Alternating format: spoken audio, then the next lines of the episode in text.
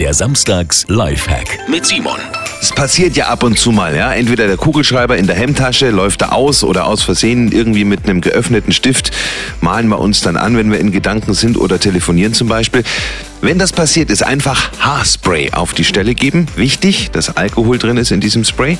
Eine Viertelstunde einwirken lassen und dann mit einem Lappen und lauwarmem Wasser vorsichtig aus dem Stoff ausspülen. Danach war's das mit dem Kugelschreiberfleck. Dann ist er raus. Simon Samstags Lifehack. Jede Woche gibt's einen neuen.